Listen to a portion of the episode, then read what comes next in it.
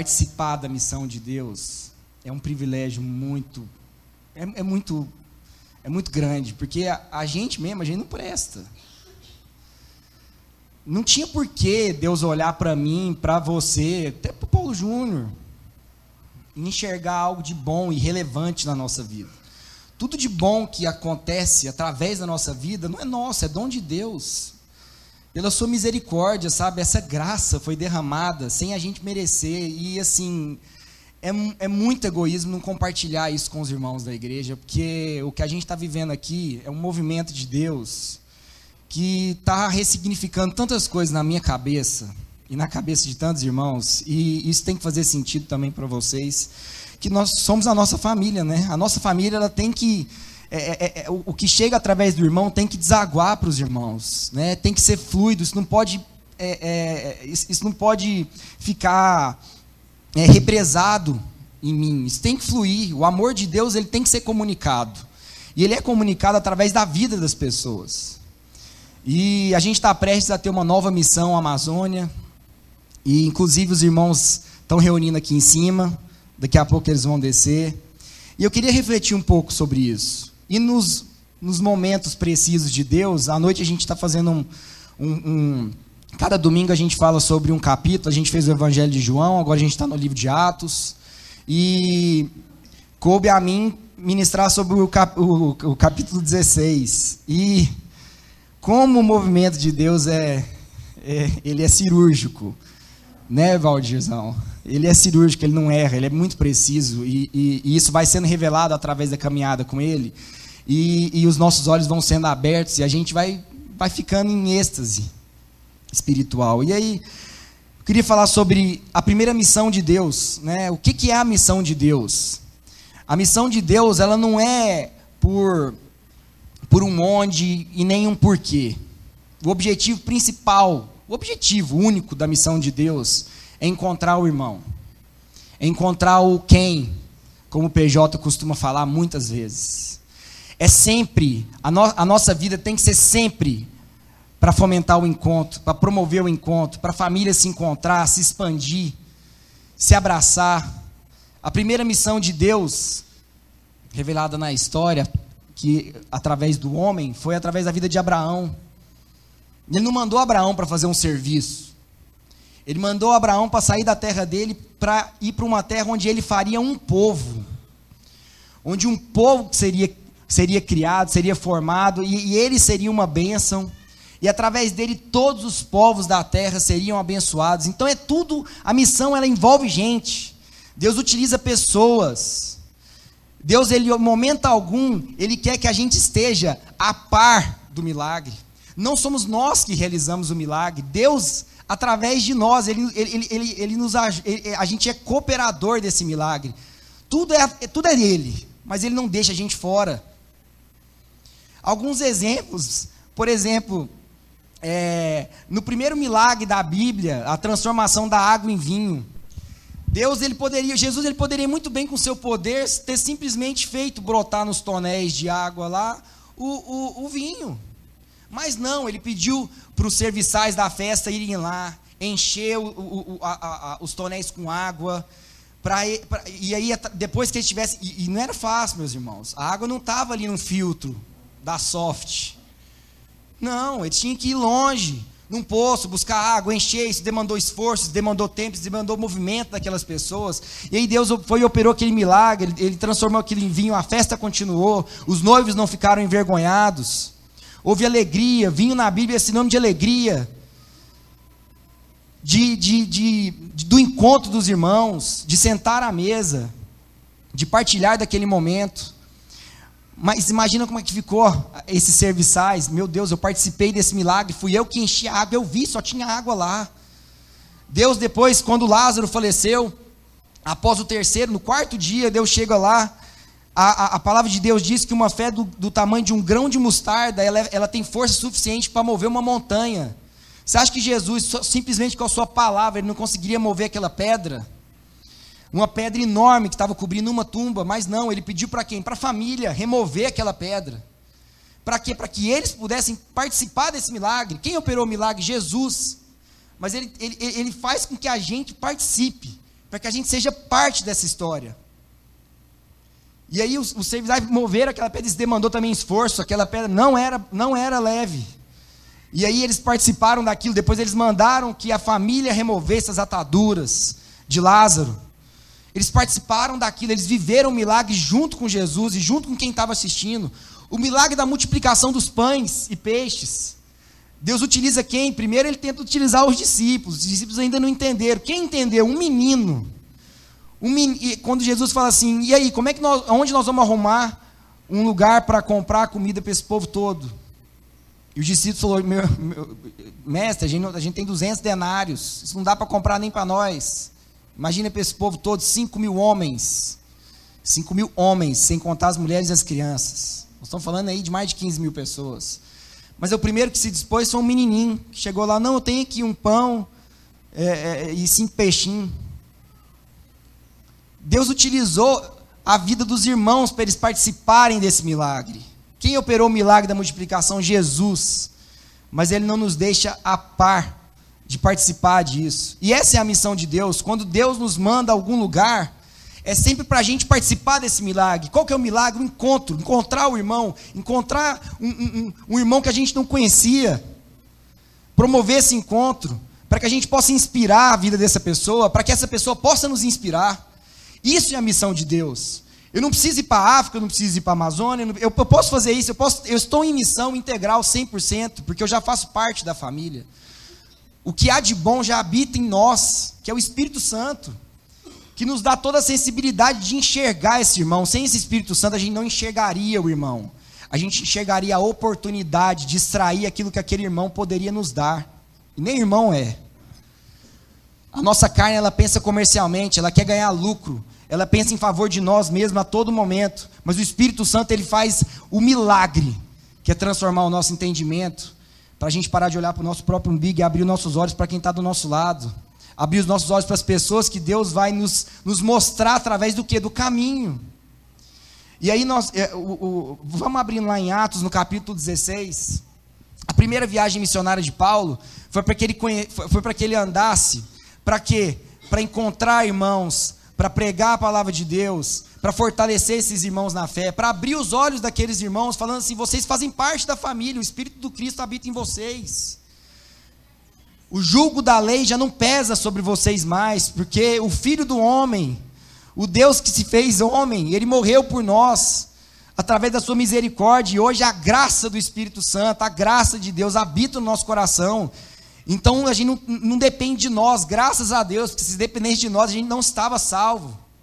A gente, a gente vivia em morte. Mas não, através do Filho, agora nós somos vivos. A gente é vivo para quê? Para olhar e para fazer parte da missão de Deus. Para fazer parte daquilo que nos foi dado por autoridade, que é o quê? Pertencer a uma família, a família de Deus. A ser filhos do rei. A ser príncipes aqui nessa terra. E o príncipe, o bom príncipe, é aquele que olha para o seu, seu povo e ele olha como quem quer o bem daquele povo. O príncipe não escolhe ser príncipe, está no sangue dele, ele faz parte da família. Nós não escolhemos nada, Deus nos escolheu. E a gente já faz parte da família. Só que a gente tem, tem que ter os olhos como o príncipe, que era Jesus. Que a todo momento em que ele poderia escolher optar por ele mesmo, ele optou pelo irmão. Ele optou por se entregar, por entregar a sua vida em favor do seu irmão. Isso é o que dá sentido à nossa vida. É aí que a gente encontra sentido. E aí agora nós vamos falar, lá no capítulo 16, fala sobre a segunda viagem missionária de Paulo. E Paulo não, não foi, ele, ele, nenhuma viagem dele, ele não foi para cumprir um serviço. Ele foi através de um quem. Ele foi para encontrar alguém. E, é, e, é, e, aqui é muito claro, porque ele não fala através, ele não fala de povos, ele fala de nomes. Ele tem nomes no coração.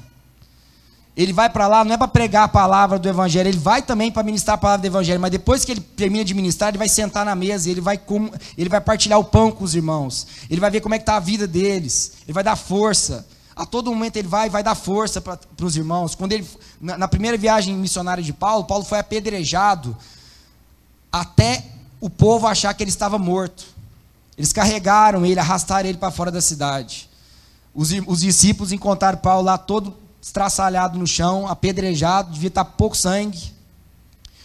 Juntaram para orar, certo? Orar pelo corpo. Paulo foi e acordou. O que, que ele fez? Voltou para a cidade. Para quê? Fortalecer os irmãos. No dia seguinte, ele andou só 96 quilômetros para ir para uma outra cidade. Para quê? Para encorajar os irmãos. Não era para lamentar, não era para se vitimizar.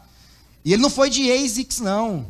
Ele foi na sandalinha de Jesus. Naquele, naquele, naquela, no, e não era na Romaria de Trindade, não, no asfalto bonitinho, não. Era um, era um deserto árido, pedra. Essa é a disposição de quem entendeu a sua responsabilidade, de quem entendeu a sua identidade, sua identidade de filho.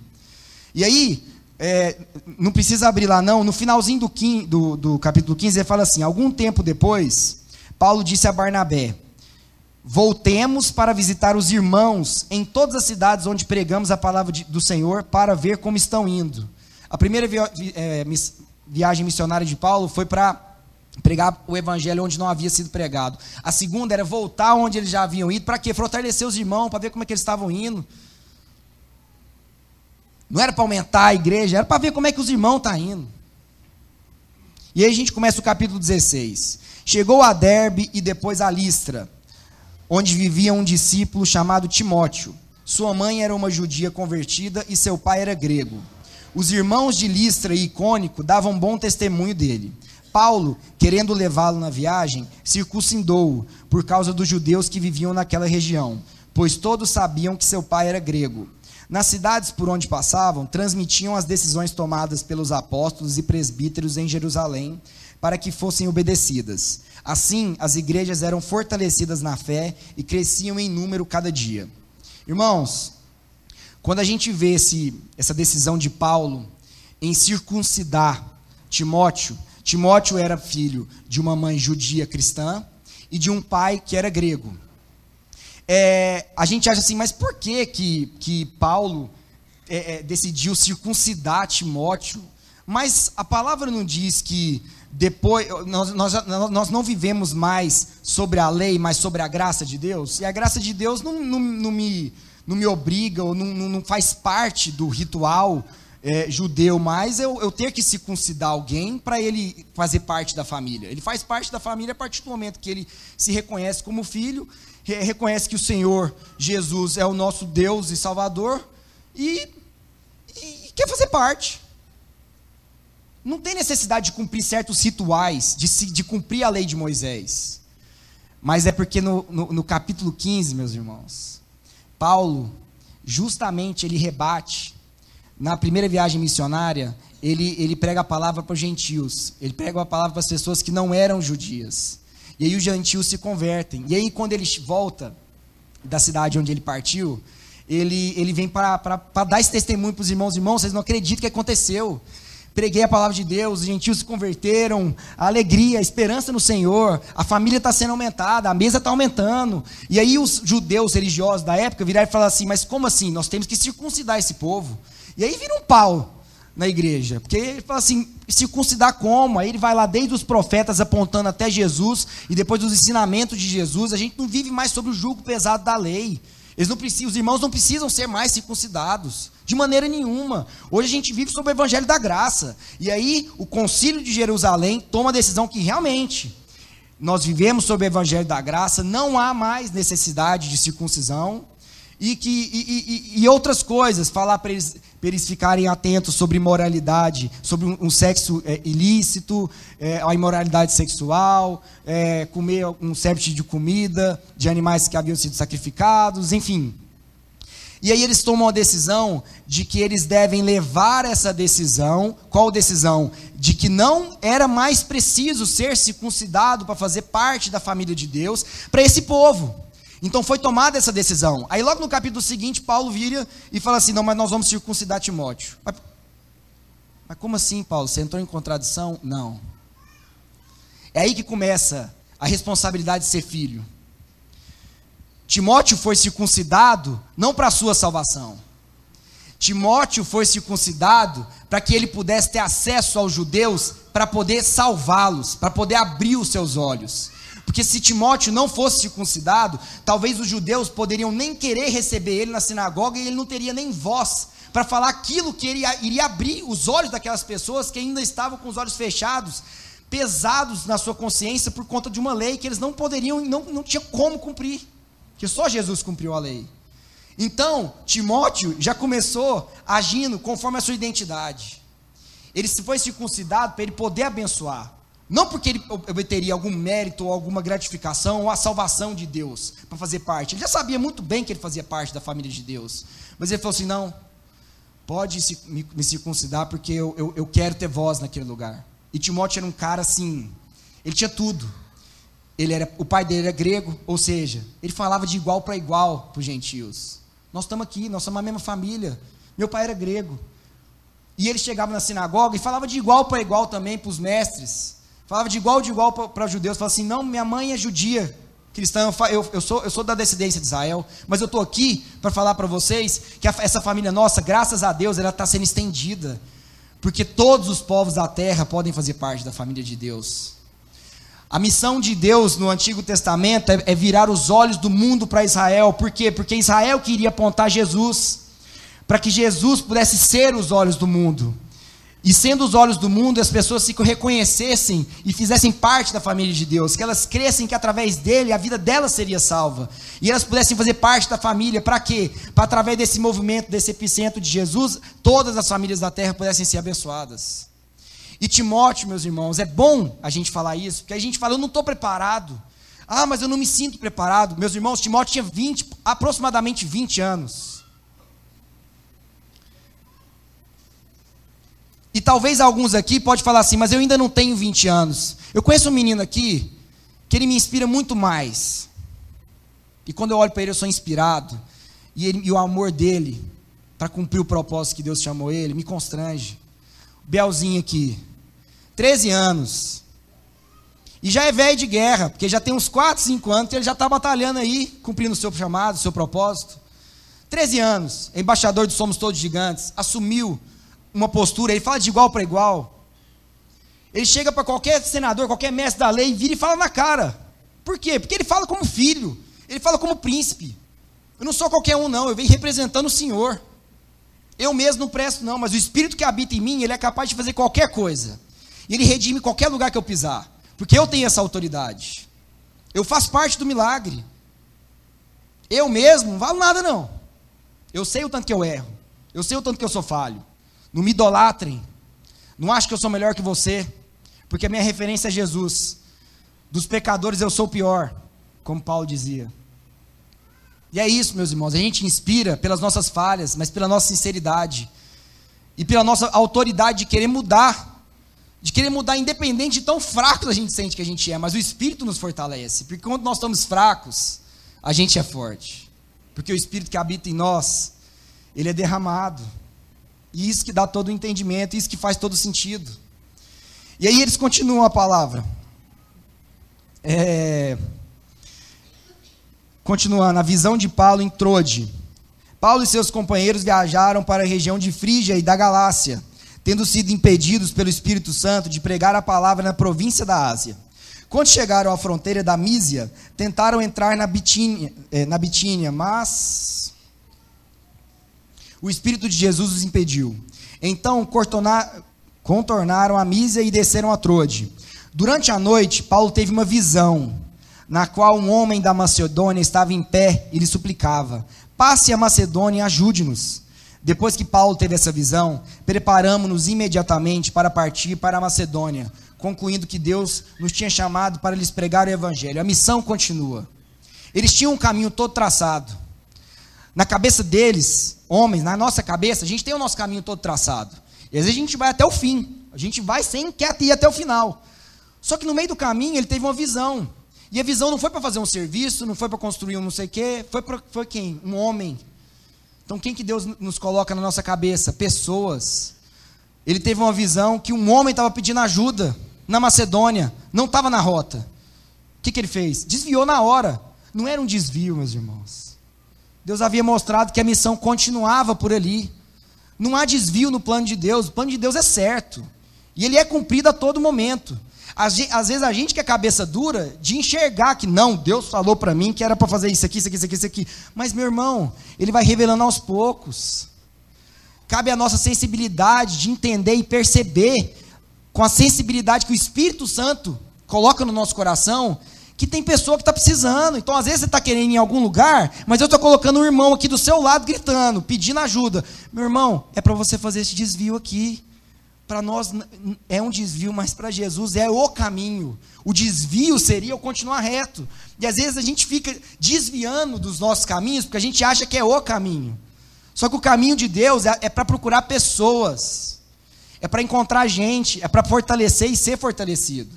E aí, beleza, vamos continuar. Partindo de Trode, navegamos diretamente para Samotrácia e no dia seguinte para Neápolis. Dali partimos para Filipos, na Macedônia, que é a colônia romana e a principal cidade daquele distrito. Ali ficamos vários dias. Presta atenção agora. No sábado, saímos da cidade e fomos para a beira do rio, onde esperávamos encontrar um lugar de oração. Sentamos-nos e começamos a conversar com as mulheres que haviam se reunido ali. Uma das que ouviam era uma mulher temente a Deus, chamada Lídia, vendedora de tecido de púrpura da cidade de Tiatira. O Senhor abriu seu coração para atender a mensagem de Paulo. Tendo sido batizada, bem como os de sua casa, ela nos convidou, dizendo: Se os senhores me considerarem uma crente no Senhor, venham ficar em minha casa. E nos convenceu. Irmãos, é... Foi por conta desse versículo aqui, dessa passagem aqui, que eu, eu tinha que estar aqui falando para vocês essa palavra. Porque a oração, qual que é a oração que Paulo fez, né? Eu fico percebendo assim, que, que, o que, que fez Paulo que no sábado ir na beira de um rio e, e, e orar? Qual era a oração? A oração, ela tem que ser sempre em nome de Jesus. E a palavra de Deus que fala assim: quando vocês orarem em meu nome, tudo que vocês pedirem serão lhes dado. E a gente às vezes trata isso de uma forma meio egoísta. Se a gente entende que nós somos filhos de Deus, se a gente compreendeu a nossa identidade, se a gente busca seguir Cristo a todo momento, se a gente lê a Bíblia, se ela, se ela fala através de nós, se ela fala com a gente, se a gente enxerga Cristo na vida dos nossos irmãos, não tem nenhuma oração que não vai ser em favor de um quem. Ou eu vou orar para eu ser esse quem, ou eu vou orar para que Deus me revele um quem. Não existe outro tipo de oração em nome de Jesus, meus irmãos. Jesus, ele, ele, ele no seu movimento, ele, ele vai a, através de quens. E quem vão através dele. E Jesus vai, através, vai atrás de todas as pessoas. Jesus foi em cima da árvore, foi até em cima da árvore buscar o rico. Jesus foi encontrar o pobre no meio do caminho. Jesus foi encontrou com o judeu na calada da noite. Jesus encontrou com a mulher samaritana no sol do meio-dia.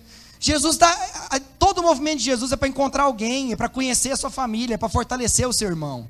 Então, se a minha oração não for para que eu seja um quem, se a minha oração foi porque com, com a dificuldade que eu tenho com a minha esposa, para que Deus não me dê a paciência que eu tenho para conhecer ela, para que Deus não, não, não, me faça, sabe, dar todos os frutos do Espírito, para eu ter mansidão e humildade, para eu não deixar de ser um filho de Deus naquele momento, para eu não deixar de revelar o Cristo que habita em mim naquele momento. Essa oração não é em nome de Jesus. A oração em nome de Jesus é para que eu seja o Cristo, independente da situação, independente da dificuldade, independente da crise financeira, independente do desafio que eu encontro na minha cabeça, que eu não que eu não amoleça, que eu seja firme no meu propósito, conforme a minha identidade de filho, de príncipe, de quem quer assumir a identidade, de quem quer que os frutos do Espírito sejam vistos através de nós, para que a gente seja sal e luz nesse mundo.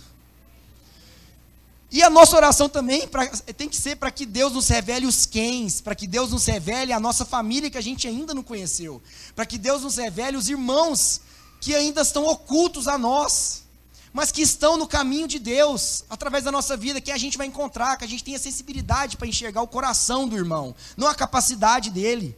Se fosse pela capacidade, Jesus escolheria um dos mestres lá da sinagoga, perdão, um dos mestres lá da sinagoga, mas Jesus escolheu foi pescador. Jesus escolheu pelo coração, Jesus escolheu pela disposição. Jesus nos escolhe por, por, por, um espírito que habita em nós que a gente nem sabe.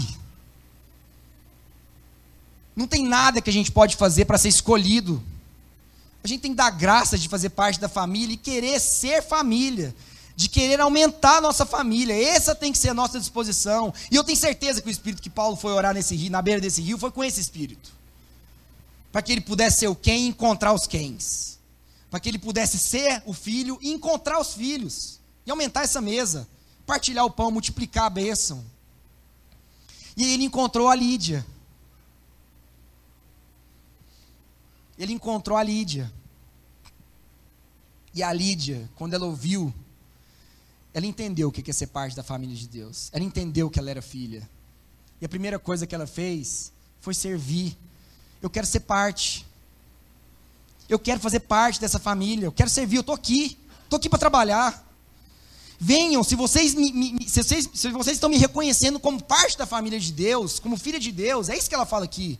Venham ficar em minha casa. Eu quero hospedar vocês. E aqui nessa tradução na NVI fala assim, e nos convenceu. Mas tem umas traduções que fala assim, e nos constrangeu.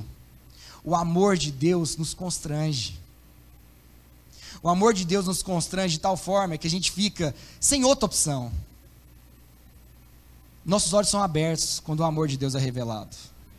Amém? E eu queria dar um testemunho. Porque foi nesse espírito e o Valdir está de prova aqui, que na nossa missão, antes da gente entrar nas comunidades, a gente orava e falava assim: Senhor, que a gente possa cumprir o papel que a gente foi chamado aqui. E que o Senhor nos mostre quem são os príncipes desse local. Quem são os príncipes dessa comunidade? Quem são os filhos de Deus? Quem tem o coração disposto a assumir a responsabilidade? Porque daqui a pouco nós vamos embora. Nós vamos ficar aqui um dia, Pai mas que a gente possa ter, ter, encontrar esses irmãos e ter tempo de qualidade com eles, para abrir os olhos deles, para fortalecer eles na fé. Foi o que Paulo fez. Meus irmãos, é você mesmo. Se você está achando que você não consegue, bom demais, você não tem vaidade. Mas o Espírito do Senhor, ele pode fazer qualquer coisa. Qualquer coisa através da vida de vocês.